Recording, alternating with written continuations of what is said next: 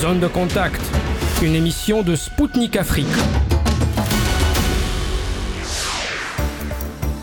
Bonjour Bamako, vous écoutez Spoutnik Afrique sur les ondes de Maliba FM. Je m'appelle Anthony Lefebvre et je suis très ravi de vous retrouver aujourd'hui pour un nouveau numéro de mon émission Zone de contact.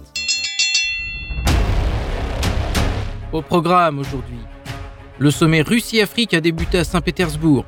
Vladimir Poutine a déjà fait des déclarations importantes, notamment en ce qui concerne l'approvisionnement en céréales, les règlements en monnaie nationale avec l'Afrique et une place au sein du G20 pour l'Union africaine. L'initiative africaine de paix en Ukraine au menu des discussions lors du sommet. Le président de l'Union africaine s'est exprimé en exclusivité à notre micro sur ce dossier. Le Burundi a signé un accord sur le nucléaire civil avec la Russie. Le ministre burundais de l'hydraulique, de l'énergie et des mines nous exposera l'importance d'une telle coopération pour le continent africain. Les pays africains attendent beaucoup du sommet Russie-Afrique. Le directeur de la Maison de l'Afrique à Moscou exposera les secteurs de coopération prioritaires pour les pays du continent. Le sommet Russie-Afrique de Saint-Pétersbourg met à l'honneur la coopération gagnant-gagnant. Une économiste et un chef d'entreprise français nous exposeront depuis le forum les retombées positives de cet événement.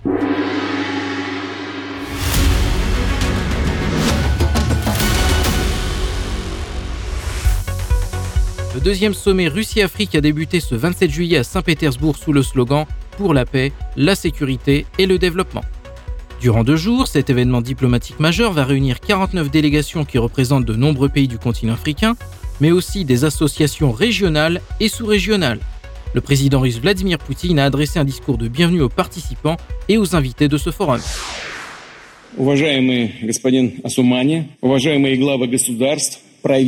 Monsieur Assoumani, honorable chef d'État et de gouvernement, hauts représentants des pays du continent africain, mesdames et messieurs, tout d'abord, je voudrais vous souhaiter chaleureusement la bienvenue à Saint-Pétersbourg. Je vous remercie.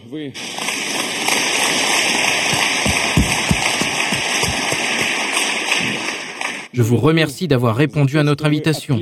Dans notre pays, vous vous trouverez parmi des amis et des compagnons d'idées. Dans son discours, Vladimir Poutine a annoncé que la Russie était prête à livrer gratuitement dans les 3 ou 4 mois à venir entre 25 000 à 50 000 tonnes de blé aux États africains. Parmi les pays qui bénéficieront de ces céréales russes, on trouve le Burkina Faso, le Mali, le Zimbabwe, la Somalie, l'Érythrée et la République centrafricaine. Le chef du Kremlin a indiqué que son pays avait fourni 11,5 millions de tonnes de blé à l'Afrique en 2022. Il a annoncé que lors des six premiers mois de l'année 2023, près de 10 millions de tonnes de céréales avaient déjà été livrées, malgré les sanctions imposées contre la Russie. M. Poutine a estimé que les pays occidentaux entravent les livraisons de céréales et d'engrais russes, tout en accusant Moscou d'être à l'origine de la crise sur le marché alimentaire mondial. Il a en outre considéré que l'Afrique peut non seulement devenir autosuffisante pour se nourrir, mais aussi devenir exportatrice de denrées alimentaires. Le président russe a assuré le soutien de son pays en ce sens. Vladimir Poutine prône pour la dédollarisation dans les échanges financiers avec l'Afrique. Selon le président russe, la Russie est prête à développer les infrastructures financières de l'Afrique. Pour cela, il propose de connecter les institutions bancaires du continent au système de paiement russe, indépendamment des analogues occidentaux restrictifs actuellement existants. Pour rappel, l'analogue de SWIFT s'appelle Système de transfert de messages financiers. En début d'année, à la Bakina, la chef du département du système de paiement national de la Banque centrale avait déclaré que 469 participants étaient connectés au SPFS. La Russie s'attend à ce qu'une décision au sein du G20 soit prise très rapidement concernant l'Union africaine. Selon le président russe Vladimir Poutine, cela pourrait intervenir lors du prochain sommet du groupe en Inde. Il a ajouté que son pays soutenait l'adhésion de l'Union africaine au sein des principales organisations internationales et que la Russie a été l'une des premières à répondre favorablement en ce sens.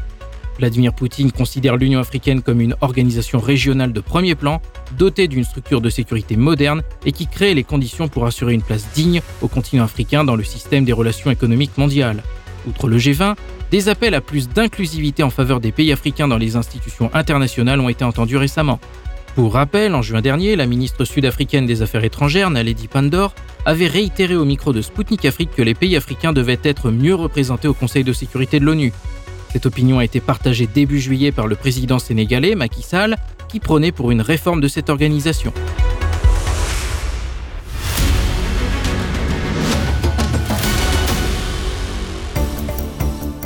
Chers auditeurs et auditrices de Maliba FM, je vous confirme que vous écoutez Spoutnik Afrique à Bamako sur le 99.5 FM. Anthony Lefebvre, présentateur de l'émission Zone de Contact, je vous souhaite la bienvenue. En marge du discours d'ouverture du sommet Russie-Afrique par le président Vladimir Poutine, le président en exercice de l'Union africaine et chef d'État comorien a pu s'entretenir avec le président russe lors d'une réunion. La veille, M. Assoumani a accordé un entretien exclusif à nos correspondantes depuis Saint-Pétersbourg. Écoutons-le tout de suite. Votre Excellence, vous êtes euh, l'un des chefs d'État qui euh, participe à l'initiative africaine pour la paix. Euh, alors, vous avez rendu visite en Ukraine et en Russie.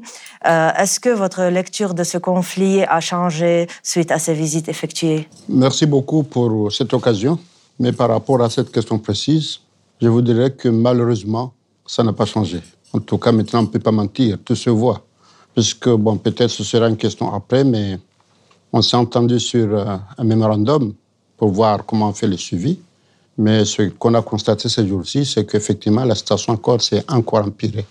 néanmoins, on ne va pas baisser les bras. Ici, effectivement, c'est l'occasion aussi de nous revoir avec le président Poutine pour essayer de discuter, de voir comment on va relancer le système pour qu'on puisse arriver à des résultats concrets. Bon, ici, on revient à cette visite. Alors, avez-vous relayé les arguments du président Zelensky à notre président Poutine et qu'est-ce que Poutine a répondu? Avec Zelensky, on a fait un point de toute la situation. Bon, malheureusement, euh, on lui a recommandé qu'il faut s'asseoir pour discuter. Lui, il veut poser des recommandations avant de discuter. Compréhensible, mais peut-être pas justifié, parce qu'on discute pour trouver une solution. Mais si on a la solution, avant de discuter, à quoi bon discuter? Bon, néanmoins, euh, on a vu quand même, il a, il a pris note, très sincèrement, il a pris note que les armes ne peuvent pas avoir de résultats, qu'il va falloir aller discuter. Bon, néanmoins, cette position qu'il veut des conditions avant de discuter, bon, ça on l'a déjà vu partout, mais on a réussi toujours par convaincre l'intéressé Bon, on l'attendait à Nairobi, malheureusement. Bon, les circonstances ont fait qu'il n'est pas venu.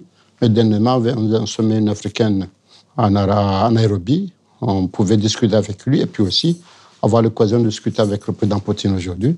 Donc, euh, avec Poutine, effectivement, il a montré ses recommandations et ses, ses raisons et ce qu'il a dû. Mais ce qu'on a constaté avec lui, lui, il est prêt à discuter. Il est prêt à discuter. Et là, la priorité, on avait parlé de ce problème d'engrais de céréales, qu'en ce temps-là, l'accord n'a pas été fini. Malheureusement, comme on constate, euh, le mois dernier, c'était la fin du mois de juin, ça a été fini, et que, bon, on n'a pas repris, mais là, on avait posé la question sur la céréale, les engrais, la libération des prisonniers, des enfants. Là, il a dit que c'est des questions qu'on peut discuter à l'instant il n'y a pas de problème. Donc, on attendait que si on avait reçu euh, Zelensky à Nairobi, ici, c'est l'occasion aussi de voir ce comment Zelensky a évolué et comment on va discuter avec Poutine pour trouver au moins euh, une entente sur un début hein, des problèmes? Parce qu'effectivement, nous bossons la, guerre qui fait des ravages, hein, quand même euh, très, très, très, très grave, mais le fait que les conséquences de la grave entament tout le monde entier, surtout l'Afrique, en matière socio-économique, donc effectivement, on doit en faire ça la priorité. Enfin, tout est priorité. D'accord, si on baisse les armes, ça peut résoudre le problème. En attendant d'arriver là, je pense que ce problème de céréales et d'engrais, c'est un problème qui touche tout le monde entier.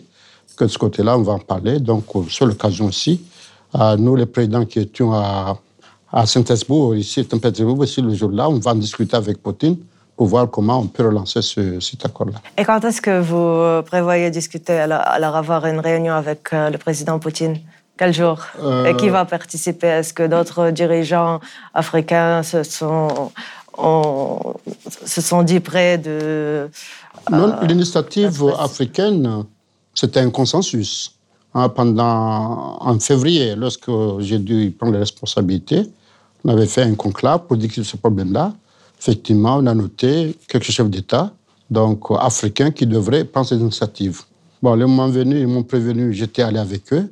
Donc, effectivement, il y a ce.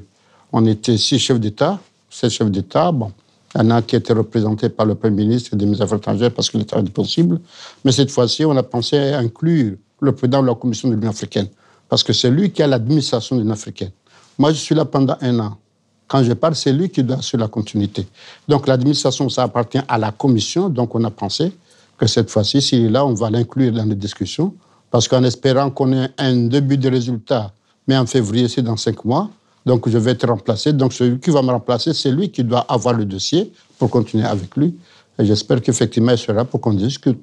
On va l'inclure, mais aussi s'il y a aussi d'autres chefs d'État, en tout cas, on ne peut pas fermer. Parce que moi, j'étais là comme représentant la présidence de l'Union africaine hein, pendant cette année. Et si on juge nécessaire que le vice-président, enfin, le porte-parole, que M. Macky Sall peut être là, on juge nécessaire, on va les inviter. En tout cas, l'intérêt, c'est de trouver une solution mais ce n'est pas qui qui, mais de trouver une solution. Alors, une clause du plan de paix africain stipule que les partis souhaitent une euh, désescalation du, conflit. Euh, cela inclut-il euh, la fin des transferts d'armes occidentaux d'une ampleur sans précédent vers l'Ukraine? Écoutez, c'est un problème quand même un peu difficile parce que on a une africaine, on a la Ligue arabe, le CI, l'ONU, mais les pays sont souverains. Hein. Dès qu'on a pris son indépendance, on est souverain. Effectivement, quand on a signé un, contrat avec une institution, on doit respecter ce contrat, mais les pays sont souverains. Donc, de ce côté-là, par rapport aux problématiques euh, des armes, bon, l'Union africaine, on a toujours parlé, mais on n'a pas, pas eu l'occasion d'arrêter que lui, ne peut pas prendre des armes là-bas, là-bas, parce que l'Afrique ne veut pas des armes. Donc, on ne peut pas donner des armes. Bon, maintenant, c'est vrai, le constat qu'on a fait, et c'est là où votre question est intéressante, c'est qu'avant, les armes, c'est pour se défendre. Maintenant, avec les armes, on voit les conséquences, hein, que ce soit les attaques interpays ou intrapays ou le terrorisme. Hein. vous savez, les terroristes, ils fabriquent des armes. Hein. C'est des armes qui sont vendues dans un pays, ils les prennent. Ou bien déjà aussi qu'ils les, les arment.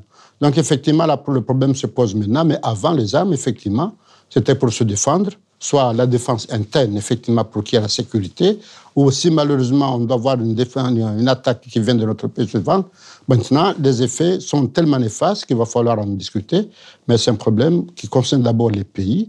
Effectivement, au niveau de l'Union africaine, il y a des façons de discuter, de voir hein, comment faire en sorte que ces armes-là ne servent pas le contraire de ce qu'on a, a envie d'avoir les armes. Parce que les armes pour se défendre, mais si ça c'est le contraire, comment faire en sorte mais très sincèrement, ce n'est pas une question facile parce que quand on voit maintenant, malheureusement, la recrudescence qui est faite dans le cadre de l'insécurité, hein, que ce soit entre pays ou intra-pays, effectivement, maintenant, empêcher les gens qu'ils aient des armes, été l'idéal parce que peut-être ils allaient se battre avec le coup, avec le coup de poing.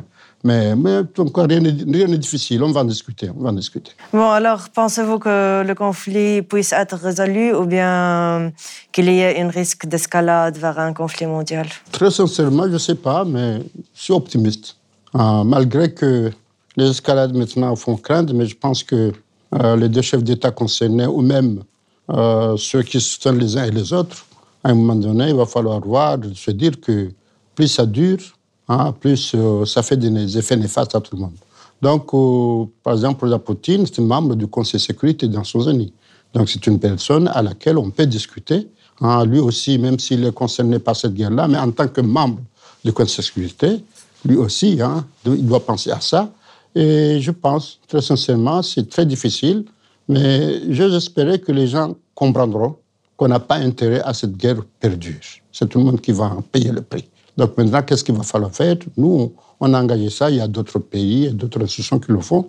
On a engagé ça pour aller, mais sans prétention aucune, nous, on pense que nous, les Africains, donc, euh, bon, malgré les relations que nous avons, soit avec l'Europe, soit avec euh, Moscou, soit avec la Chine, mais comme sur le plan africain, on est neutre dans ce conflit. Hein, donc, euh, nous, aujourd'hui, effectivement, on peut jouer ce jeu. Mais ceux qui sont partis, ils ne peuvent pas être juges. Hein, donc, c'est pourquoi nous, on sent que ça nous a porté la responsabilité. Néanmoins, on a besoin d'un accompagnement. Hein, parce que nous, on a des moyens très limités. Donc, on a besoin d'accompagnement. Mais on pense très bien, je suis très sincèrement, je pense qu'on peut avoir un résultat, la compréhension peut avoir arriver euh, très bientôt. Bon, ne serait-ce que arrêter, hein, faire, euh, arrêter. Ah, bon, je t'en trouver une solution à la crise, hein, mais au moins comment on peut arrêter les armes? Ah, pour euh, discuter, je pense que ce côté-là, J'ose espérer qu'on peut arriver à un résultat. Passons pour les relations avec Moscou, avec euh, les Unions des Comores. Alors, comment envisagez-vous euh, renforcer la coopération bilatérale et dans quel domaine? Est-ce qu'il y a des accords ou des mémorandums bilatéraux que vous prévoyez signer lors de votre séjour?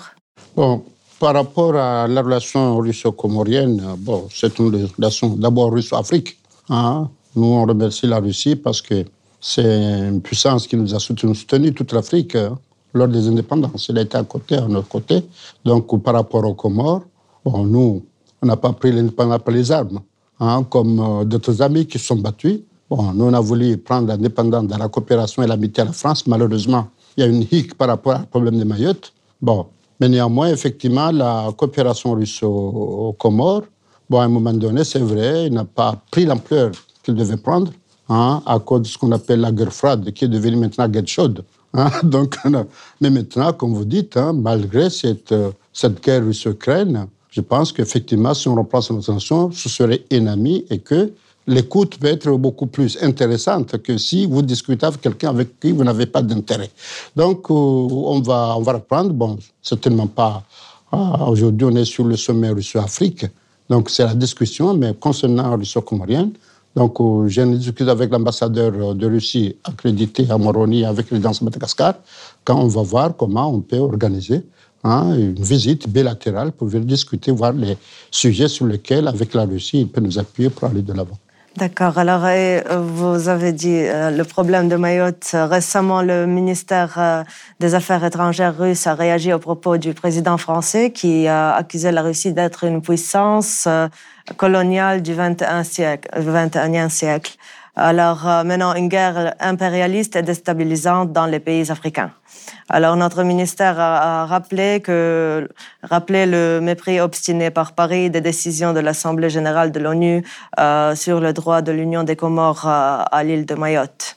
Alors quel est votre commentaire là-dessus? Ben, Il y a un point intéressant parce que si Macron accuse Poutine d'être un impérialiste au XXIe siècle, là il a accepté qu'il était impérialiste au XXe au XIXe. Hein, c'est quand même intéressant.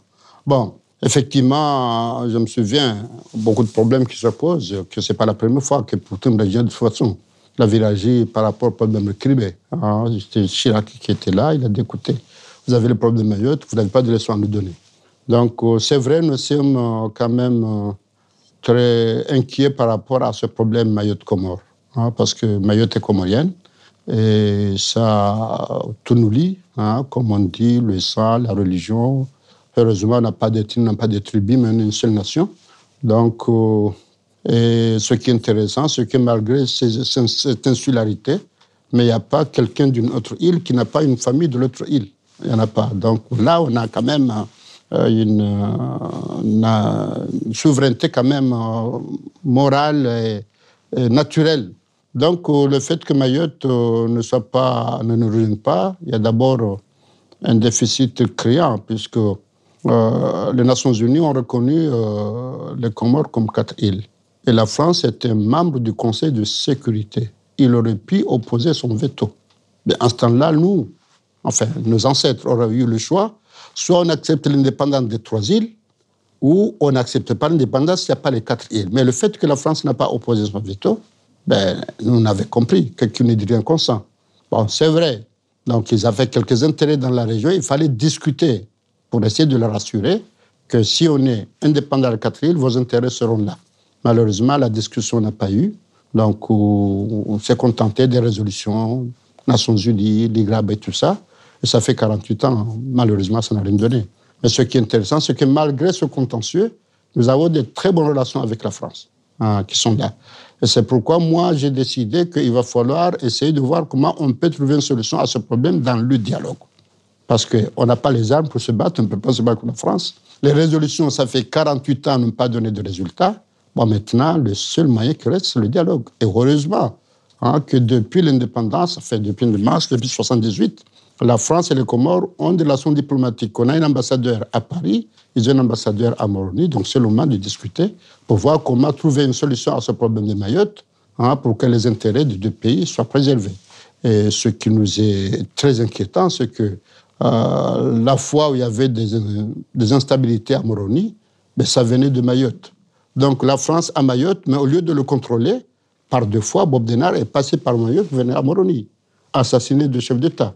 Donc nous, on a intérêt à ce que Mayotte rejoigne, le, pays, d'abord pour notre stabilité, pour qu'on soit sûr que le pays est stable. Bon, j'espérais que les Français hein, vont nous dire quel intérêt ils ont ben, pour le dire que vos intérêts sont les autres. À Paris, par exemple, maintenant, il y a presque la moitié de la population comorienne qui vit en France. Donc c'est encore un moment, enfin, un lien qu'on doit en tenir compte. Hein. Plus de 300 000 Comoriens qui sont en France, alors que Comore 600 000 habitants. Donc ça veut dire qu'effectivement, c'est un élément auquel on doit tenir compte pour discuter, pour voir qu'à nos pays, on a des intérêts communs à être ensemble dans la paix et la stabilité.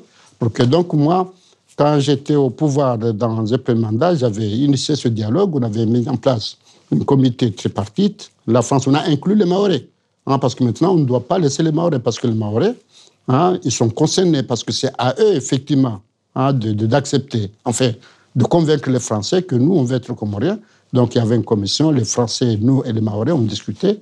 Donc, on va le remettre en place pour discuter en espérant qu'on peut arriver à une solution pour l'intérêt de nous tous et pour parce que a une insécurité dans la région, c'est encore les autres pays qui sont concernés.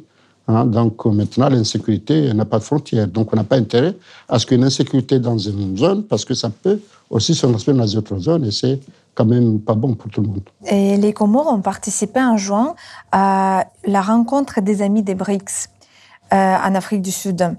Et plusieurs pays africains ont récemment exprimé leur souhait de rejoindre le groupe des BRICS. Euh, et ont déposé leurs demandes. Euh, qu'est-ce que ce groupe pourrait apporter à l'Afrique et à votre pays particulièrement? Qu'est-ce que vous en pensez? Écoutez, on est maintenant, vous avez posé une très bonne question parce que on est maintenant dans ce qu'on appelle un monde à village unique. Hein, c'est-à-dire, euh, maintenant, tout dépend de tout le monde. Donc, le BRICS, effectivement, c'est une structure très importante avec des pays quand même hein, qui sont bien avant sur le plan économique et qu'effectivement, soit on intègre, on a une coopération avec, soit le BRICS ou les pays. Hein, parce que, bon, en Afrique, il y a l'Afrique du Sud qui est membre du BRICS. Donc, euh, bon, s'il y a d'autres pays qui demandent à adhérer, tant mieux. Donc, la relation, cette coopération avec le BRICS, c'est quand même très important. Hein, parce que c'est un peu comme le G7, c'est un peu comme le G20. C'est-à-dire, c'est d'échelon à échelon. Donc, maintenant, c'est vrai, avant, on prétendait s'autosuffire. Maintenant, c'est pas possible. Et c'est pourquoi ces structures qui sont mises en place, hein, quand on discute, effectivement, chacun voit l'intérêt de son pays, mais on voit l'intérêt aussi du voisin. Par exemple, à l'Union africaine, avant, c'était l'organisation de l'OUA. Maintenant, avec l'Union africaine, on a mis en place des systèmes, ce qu'on appelle des comités régionaux. C'est-à-dire, on a scindé en sept régions. Chaque région a un comité régional. D'ailleurs, en Nairobi, ce n'était pas un sommet général, c'est un sommet avec le président des SOER donc, ces comités-là, effectivement, l'Union africaine a délégué cette responsabilité et que ces comités, ils rencontrent à l'Union africaine. Donc, le BRICS, quand même, hein, il n'est pas africain, hein, c'est international parce qu'il y a des pays de tout le monde. Hein, je vois surtout les pays qui sont membres du BRICS, on sait que des pays, des, pays à un niveau économique. Donc, non seulement l'Afrique en a besoin, nos pays aussi en ont besoin. Et c'est comme le G7. le G7, j'étais à Hiroshima dernièrement, donc pour représenter l'Union africaine en tant que plan d'exercice. Et là, nous avons fait le plaidoyer pour essayer d'adhérer au G20. Hein, parce que le G20, effectivement, c'est les grandes puissances. Donc l'Afrique doit avoir sa parole dans les institutions internationales, dans ce qu'on appelle maintenant le multilatéralisme. Donc aussi bien qu'au sein de sécurité, on est en train de mener ce combat. Et là, on remercie le président Poutine parce qu'il nous soutient aussi bien dans le, dans le G20, mais aussi les prêts nous soutiennent aussi euh, pour qu'on soit, on ait un, un siège permanent au niveau du Conseil de sécurité pour que les décisions qui se prennent dans le vote pénal, l'Afrique a son mot à dire. Parce que l'Afrique, effectivement, maintenant, on est en train de faire en sorte que, bon, pas valoriser sans prétention aucune, mais montrer qu'on n'est pas là pour rien. On a des ressources, on a des potentialités.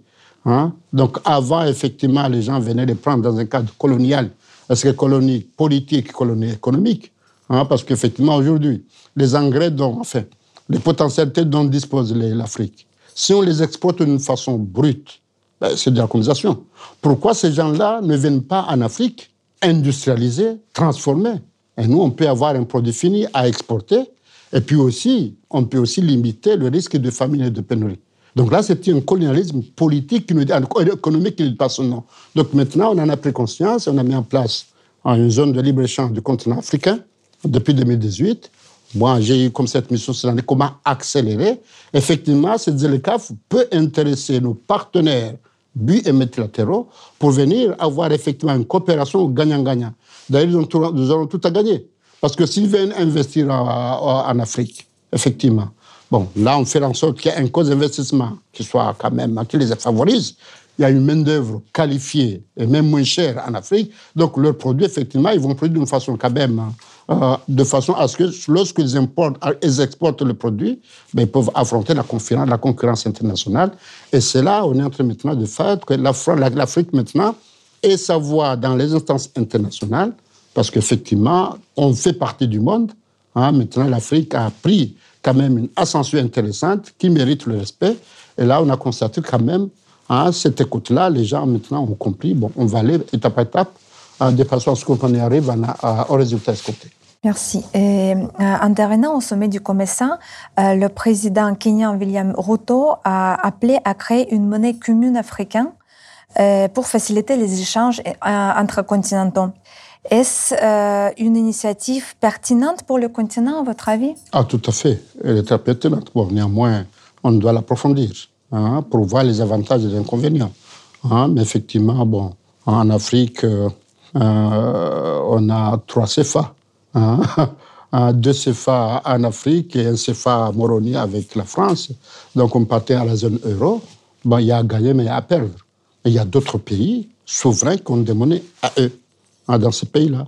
Donc effectivement, ces pays-là qui ont leur monnaie à eux, ben, on voit que parmi des pays quand même hein, qui sont en ascension quand même euh, euh, considérable. Donc aujourd'hui, si on a une monnaie africaine, c'est une très bonne chose. Mais néanmoins, il va falloir effectivement approfondir la réflexion, avoir effectivement l'expert nécessaire, bon, que ce soit les Africains, en tout cas, on dispose d'une expertise africaine, mais aussi hein, avoir aussi l'expérience des autres partenaires mais l'objectif, effectivement, si on a une unique africaine, c'est comme si le passeport africain, comorien, enfin, le passeport africain qu'on veut mettre en place, de façon à faciliter la libre circulation des personnes et des biens. Mais attention, on voit les, les, inconvénients. Parce qu'à chaque chose, il y a des avantages et des inconvénients. C'est pourquoi il faut tenir compte des inconvénients pour aller de l'avant. Et parlant encore un tout petit peu des monnaies, on touche ici un peu la question de dédollarisation. Euh, et donc, à, votre avis, le monde a-t-il besoin d'alternatives au dollar euh, aujourd'hui? Ben, Je n'en suis pas un spécialiste en la matière, je ne suis pas financier, je suis politique. Mais comme je vous l'ai dit, euh, donc, je pense que les pays qui ont des monnaies propres à leur, à leur souveraineté, ben, écoutez, mais à un moment donné, ils ont besoin de convertir cette monnaie en dollars ou bien en euros. Donc, comme je l'ai dit, c'est une question de souveraineté. Ah, Prenons cette question. Aujourd'hui, l'Afrique, on a une monnaie africaine. Mais cette monnaie-là, elle va servir en Afrique, elle doit servir aussi en Europe, en Asie, en Amérique. C'est à nous de tenir compte de l'euro, tenir compte du dollar et tenir compte des monnaies, en fait, du monnaie chinois. On doit en tenir compte de ces monnaies-là. Bon, quand est-ce qu'il y aura une monnaie internationale? Bon, Je ne pense pas que le moment viendra. Mais aujourd'hui, que les gens ont décidé d'avoir une monnaie, est-ce que nationale ou continentale, c'est une très bonne chose, mais il va falloir tenir compte de ce partenariat. Hein, parce qu'en Afrique, on a besoin de tous les continents, soit on exporte ou on importe. Donc c'est pourquoi notre monnaie qu'on va mettre en place, on doit tenir compte aussi bien de l'euro, ou bien de le dollar, ou bien de l'autre monnaie chinoise, ou les autres monnaies. On doit en tenir compte japonais, on doit en tenir compte. Et pour revenir à l'accord de céréales, la Russie vient de se retirer de cet accord euh, vu que la seconde partie concernant le déblocage des livraisons des produits agricoles euh, russes n'a pas été respectée. Alors, euh, pensez-vous que la Russie a agi, équitablement en ne pas soutenant, l'extension de cet accord? Ben, Écoutez, comme je l'ai dit, hein, donc les gens sont souverains. Hein, je ne vais quand même pas dire que lui, il a raison, n'a pas raison. Bon, il l'a fait euh, par rapport à des raisons à lui. maintenant, c'est de l'entendre pour voir comment et comment essayer d'aller de l'avant. Bon, certainement, hein, lorsqu'on signe un accord, il y a des, moments où on signe très vite. On ne voit pas aussi les autres aspects. Et lorsque l'accord rentre en marche, c'est là où les appels vite et que ça bouscule l'accord. Donc, ce qui s'est passé, effectivement, bon, en tout cas, je l'ai dit, hein, donc je salue hein, les gens qui ont pris cette initiative, mais on les comprend parce que quand même, la situation était tellement grave, ils sont allés très vite. Et maintenant, avec ce qui s'est passé, qui a fait que la Russie s'est retirée, on doit en tenir compte. Pourquoi la Russie s'est retirée? Ben, Effectivement, on va discuter pour voir comment on peut trouver une solution à, à, à, ces problèmes-là pour qu'effectivement cet accord-là puisse aussi se, se faire pour aller de l'avant. Euh, Monsieur le Président, euh, la population comorienne ainsi que celle de nombreux pays africains est fortement engagée dans l'agriculture. Et le blé et le mété représentent environ 25% des approvisionnements euh, russes sur le marché africain. Et la Russie possède par ailleurs une grande expertise en ce qui concerne les technologies agricoles. Et comment la collaboration entre nos pays peut-elle contribuer à renforcer la sécurité alimentaire de l'Afrique? Tout à fait. Très bonne question. Euh, en 2019, on était au Niger, on discutait sur ce problème de l'industrialisation, de la transformation en Afrique. Donc, euh, bon, parlant de l'Afrique, avant de parler des Comores, comme je l'ai dit tout à l'heure, hein, c'est que nous, on exporte des matières brutes. Mmh.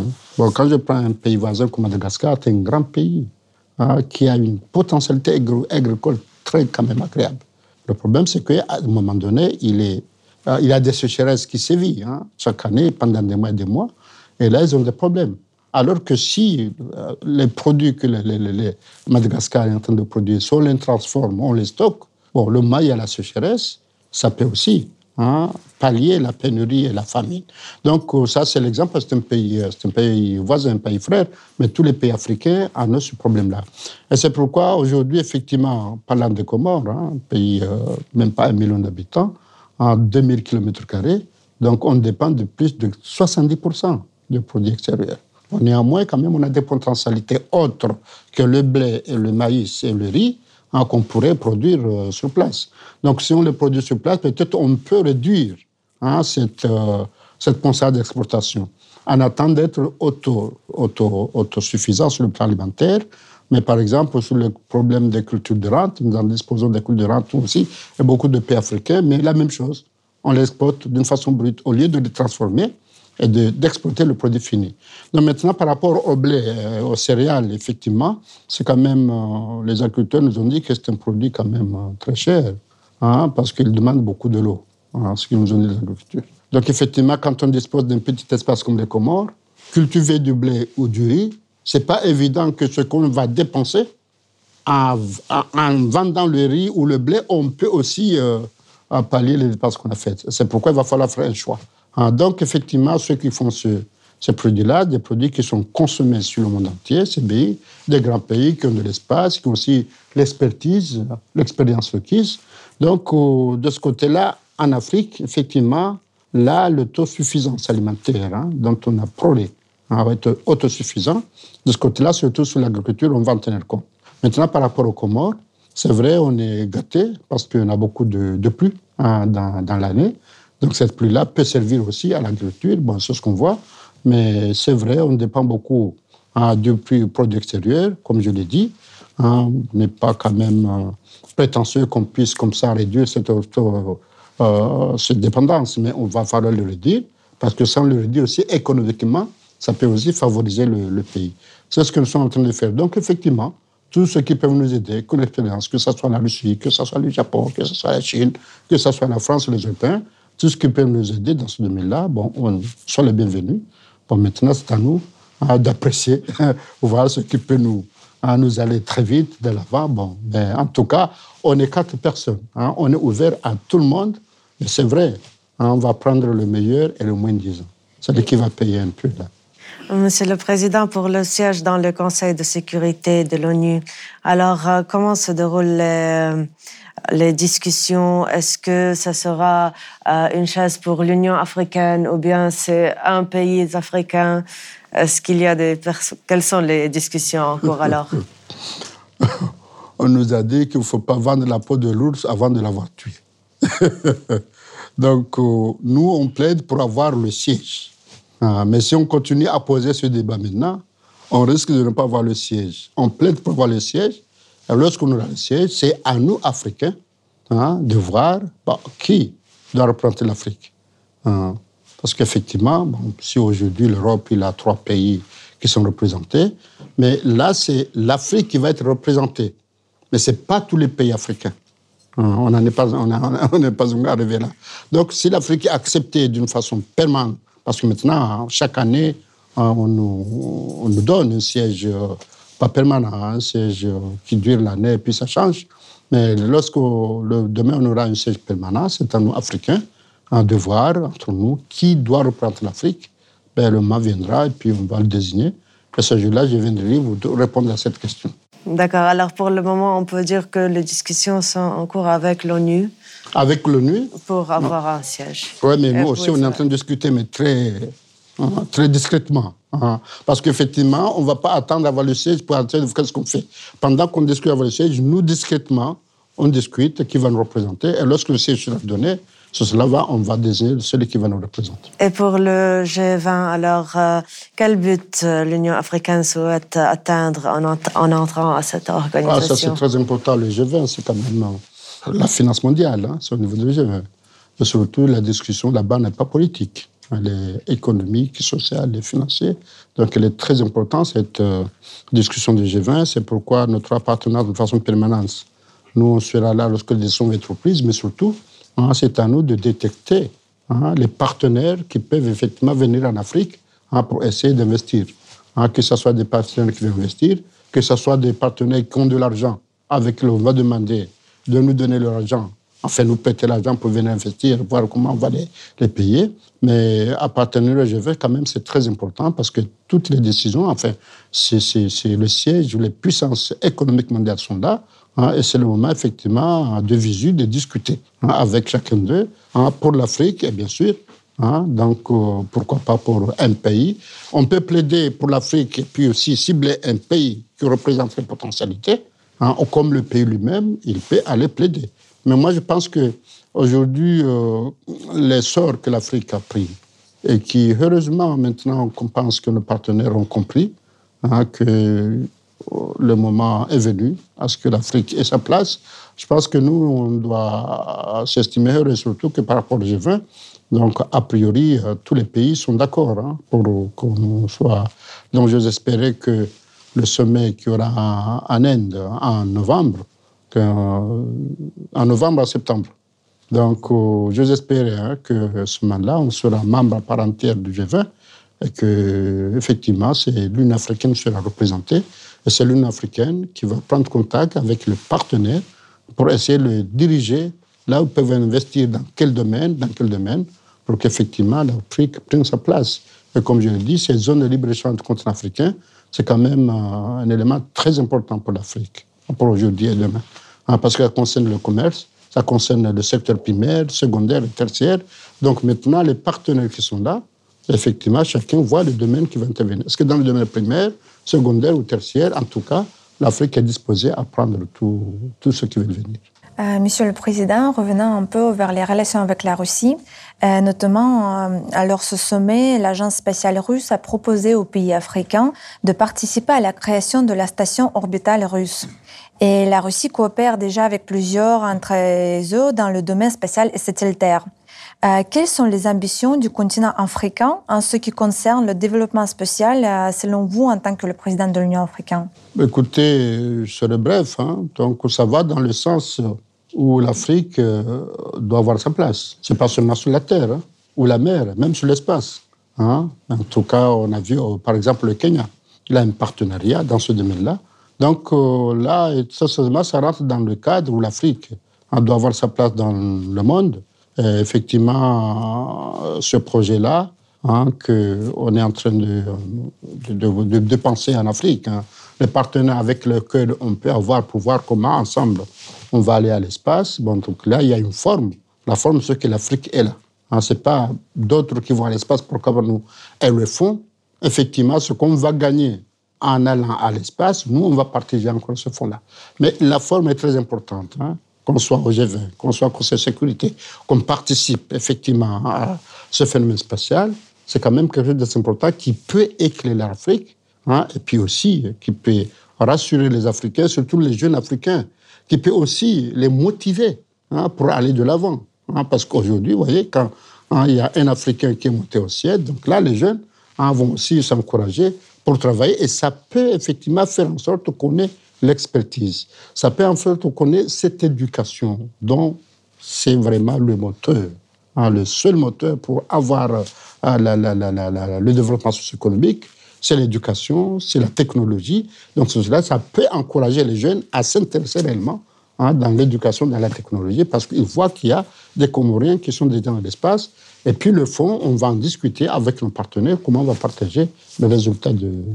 D'accord, merci. Et vous avez mentionné l'éducation. Parlez un peu de la coopération aussi dans ce domaine. L'éducation est l'un des domaines dans lesquels la Russie euh, est prête à l'offrir à l'Afrique euh, des services sur un pied d'égalité. Et il existe au Comores une association de diplômés universitaires russes soviétiques et parmi les formations offertes par les universités russes, quelles sont les plus demandées dans votre pays? On demande tout. de ce côté-là, merci madame hein, pour me rappeler, parce que c'est vrai. Nous, lorsqu'on a pris l'indépendance d'une façon latérale contre la France, la France a coupé sa coopération avec nous. Effectivement, la Russie, il était là hein, pour pallier, hein, parce qu'on n'avait pas d'université. Donc il fallait envoyer les jeunes pour aller faire la formation à l'extérieur. Donc la Russie a pallié avec d'autres pays, pas seulement la Russie, mais d'autres pays, euh, même des pays européens, le Canada, ou les pays du Maghreb, le Maroc, l'Algérie. Ils ont pallié à ça pour nous former. Et maintenant, dans l'administration comorienne, ou partout, la justice, il y a vraiment des jeunes, en fait, des, gens qui ont été formés en Russie. Effectivement, c'est le moment aussi de, reprendre cette formation parce qu'on voit les résultats. Les gens qui sont fermés, là, ils sont hein, dans la médecine, dans tous les domaines. Hein. ils sont très performants. Donc on va aller de l'avant de ce côté-là.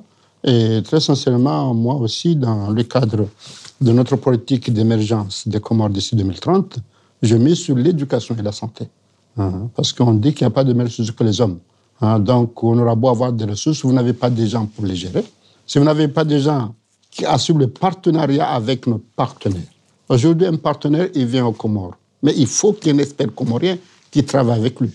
Parce que lui, il vient de la Russie, il vient de la Chine, il vient de l'Europe il ne connaît pas les réalités des Comores.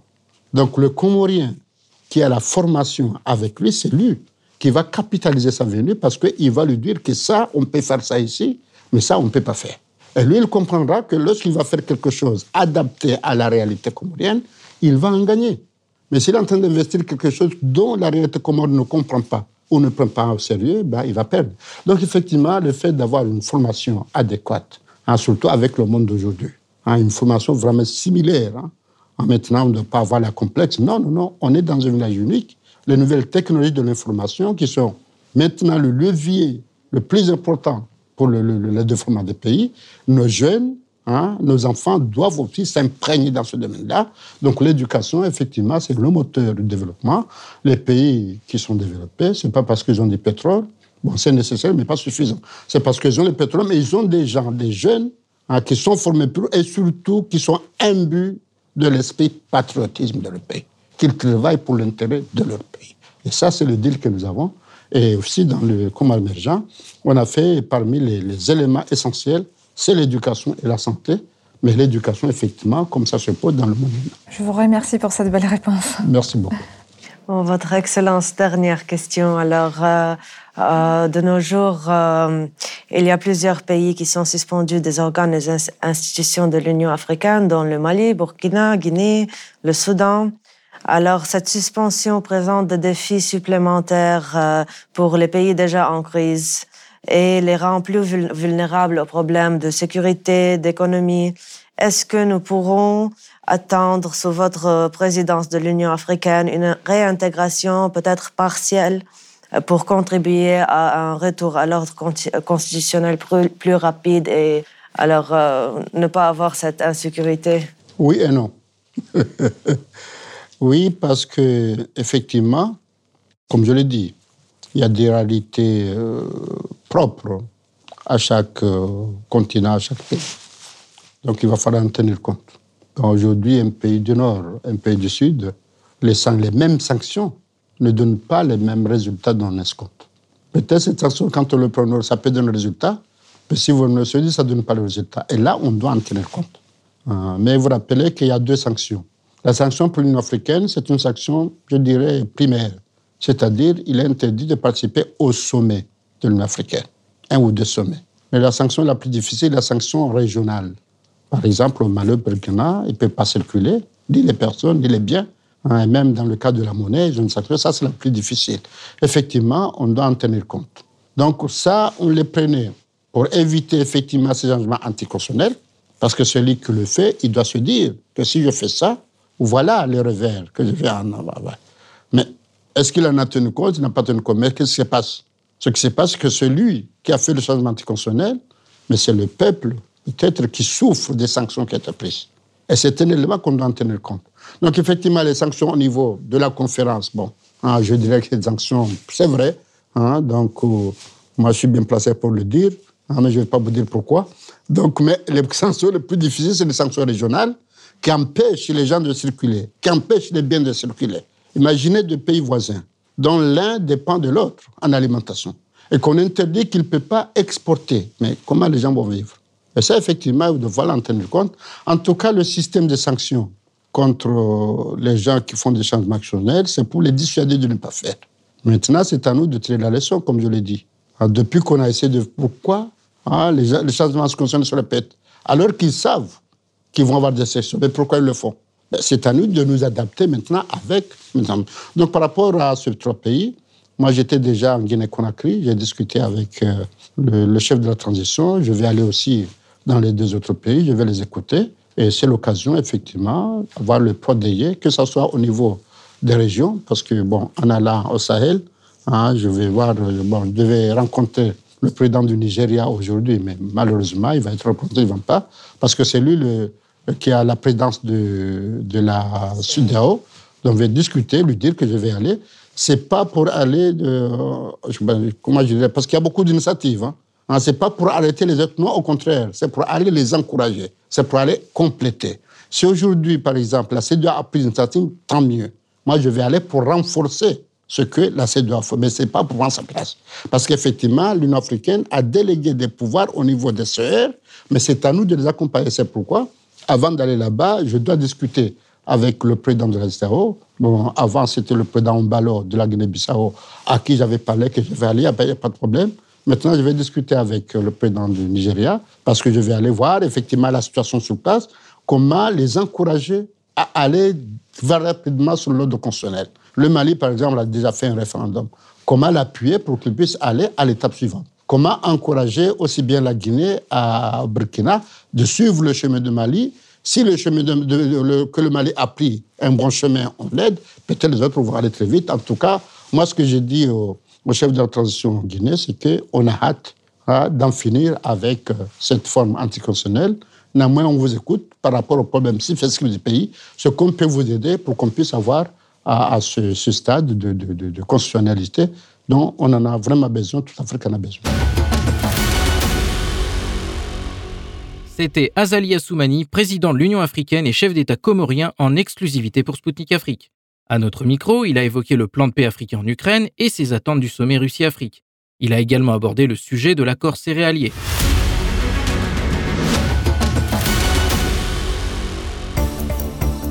Chers auditeurs et auditrices de Maliba FM, vous êtes bien à l'écoute de Spoutnik Afrique depuis Bamako sur le 99.5 FM. Ici l'émission Zone de Contact, présentée par Anthony Lefebvre. Bienvenue à vous si vous venez tout juste de nous rejoindre. Le Burundi a franchi un nouveau cap dans la coopération avec la Russie. Après la signature d'un mémorandum d'entente et d'une feuille de route sur le nucléaire civil, ce pays africain a conclu un accord avec Rosatom, le géant russe du secteur. Pour rappel, le Burundi a signé en mars dernier un mémorandum d'entente avec la Russie pour poursuivre les études sur les possibilités d'exploitation d'une centrale nucléaire. Fin mai, à l'occasion d'une visite du chef de la diplomatie russe Sergei Lavrov, ce pays africain a confirmé son intérêt pour les technologies russes. Au micro de la correspondante de Sputnik Afrique, le ministre burundais de l'hydraulique, de l'énergie et des mines, Ibrahim Ouizeye, a exposé l'importance de cette coopération dans ce domaine pour son pays, mais aussi pour le continent africain. Écoutons-le tout de suite. Vous êtes ici aujourd'hui avec la délégation burundaise. Qu'est-ce que vous attendez de ce deuxième sommet Russie-Afrique Donc, effectivement, nous sommes venus euh, pour parler euh, de technologie hein, nucléaire pour un développement de l'Afrique. Alors, il, est vraiment normal que pour que les pays africains puissent se développer, il faut avoir de l'énergie, l'autosuffisance énergétique. Et donc, partant de ça, on n'a pas d'autre choix, on n'a pas d'une autre voie que d'emprunter effectivement la voie nucléaire. Pourquoi ça? Pourquoi? Parce que d'autres solutions nous donnent plus d'énergie. Alors, raison pour laquelle si on passe sur cette euh, euh, technologie nucléaire, vous comprenez qu'il y a pas mal d'applications sur cela, mais dans notre État, le pays africain, les pays africains, surtout les pays subsahariens, veulent vraiment de l'énergie efficace. Ils veulent de l'énergie effectivement pour faire avancer d'autres projets, dont effectivement euh, ces applications dont on, a parlé, notamment sur euh, la santé, sur l'agriculture, sur les sciences, sur euh, l'infrastructure, ça aussi. Il y a l'application de technologies nucléaires. Mais pour nous, il faudrait d'abord qu'il y ait l'énergie et donc ces applications vont directement suivre. Je suis là, je vous ai parlé que j'ai même visité une centrale de 2400 MW qui était vraiment fantastique pour moi, et ça m'a vraiment impressionné. Et donc, j'aimerais qu'un jour, mon pays aussi puisse avoir cette centrale pareille. Et si jamais j'ai ça, je sais que directement, la médecine va se développer, l'agriculture va se développer et l'industrialisation va se développer et partant, le pays africain va être développé. C'est juste ça. Et vous pensez qu'il y a des perspectives pour, le, pour quelques nouveaux projets qui vont se, lancer à l'avenir proche à nos pays? Absolument. Euh, nous ne sommes même pas au, au, début. Ça fait presque la troisième fois que je euh, je viens ici dans des réunions pareilles avec Rosatom. Nous avons signé des mémorandums d'entente, des feuilles de route. Bientôt, nous allons aussi signer euh, l'accord hein, avec euh, euh, Rosatom. Donc, je suis sûr et certain que nous sommes dans, un, dans une bonne voie pour avoir ce genre de technologie. Est-ce que le Burundi pensait à attirer les spécialistes russes pour, les, pour le développement des gisements minéraux euh, dans notre pays? Dernièrement, j'avais même fait euh, l'appel à manifestation d'intérêt pour l'exploitation minière à tout investisseur, à n'importe qui qui veut venir exploiter, que si même les Russes aimeraient venir exploiter, ils ne pourront que venir. Il faut, venir chez nous voir le potentiel. Nous avons le gisement de nickel qui est au, monde presque euh, le septième au niveau. Je, dis le réserve du nickel chez nous. C'est vraiment bon. C'est vraiment grand et immense. Donc, j'ai invité les gens de venir voir c'était Ibrahim Ouizeye, ministre burundais de l'hydraulique, de l'énergie et des mines. Il a exposé pourquoi il était vital pour le continent africain de passer à l'énergie nucléaire afin d'assurer son autosuffisance énergétique. Son pays vient de signer un accord en ce sens avec le géant russe du secteur, Rosatom.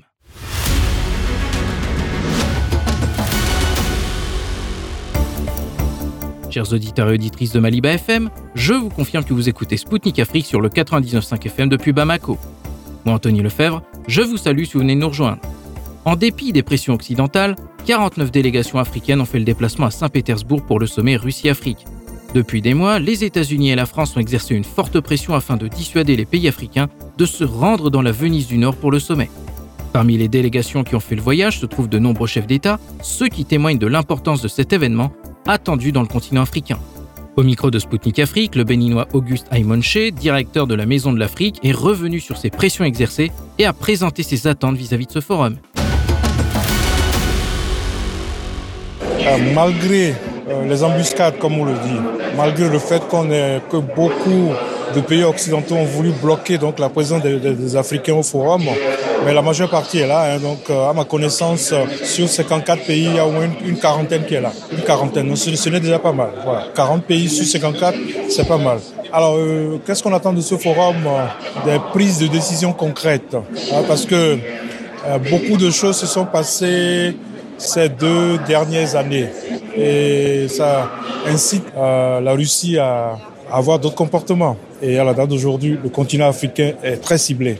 Alors on espère bien qu'il y aura assez de contrats, assez de, de mémorandums qui vont être signés entre les pays africains et, la Russie. Alors donc on voit assez de stands là, euh, ou assez de compagnies russes et d'ailleurs même africaines sont représentés. Donc le but fondamental de ce forum, à ma connaissance, c'est la signature de, plusieurs accords et aussi euh, des prises de décision que le président de la République devrait, devrait déjà euh, nous informer de ces prises de décision. Et quels domaines vous trouvez comme les plus prometteurs euh, pour les accords, pour les discussions? Le continent africain regorge de, de ressources minières euh, et la Russie d'aujourd'hui peut offrir assez de technologies au, au, continent africain. Alors donc quels sont les domaines assez phares, comme on le dit, l'agriculture, les hautes technologies, tout ce qui est industrie, et pourquoi pas aussi l'éducation? Donc je pense que dans tout, chacun de ces domaines, il y aura assez d'accords qui vont être signés aujourd'hui et demain. Et pourquoi vous aurez expliqué euh, l'intérêt vers les BRICS qu'on observe aujourd'hui sur le continent africain de la part des pays africains qui veulent rejoindre ou veulent, veulent coopérer dans une manière avec les BRICS? Comment vous expliquez? Oui, euh, la réponse elle est assez simple. Écoutez, on est passé de, du monde homogène au monde hétérogène. Il est temps maintenant que le monde s'ouvre d'une autre manière. On ne peut pas se baser uniquement que sur les États-Unis ou les pays européens, non. Donc, euh, écoutez, à part les États-Unis et les pays européens, il y, a, il y a encore au moins 100 pays dans le monde entier. Et ces pays-là ont compris qu'il est temps de changer de, tactique.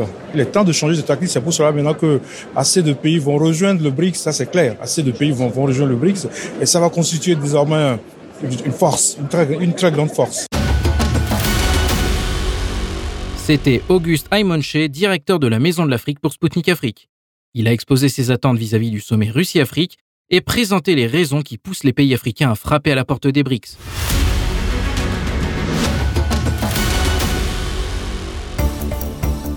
Mesdames, Messieurs, vous êtes bien à l'écoute de Sputnik Afrique sur les ondes de Maliba FM depuis Bamako. Bienvenue à vous si vous venez de régler votre poste de radio sur le 99.5 FM. Saint-Pétersbourg est actuellement la vitrine mondiale de la coopération russo-africaine 49 délégations du continent se sont rendues dans la Venise du Nord afin de poursuivre le travail déjà entamé lors du premier sommet Russie-Afrique à Sochi en 2019. À l'occasion du deuxième sommet, un éventail de sujets plus large est proposé afin d'élargir encore davantage la coopération entre la Russie et le continent africain. Depuis Saint-Pétersbourg, au micro de Spoutnik Afrique, l'économiste française Hélène Clément Pitiot et Richard Clément, directeurs financiers d'une société spécialisée dans les innovations disruptives, ont exprimé leurs impressions sur le sommet Russie-Afrique.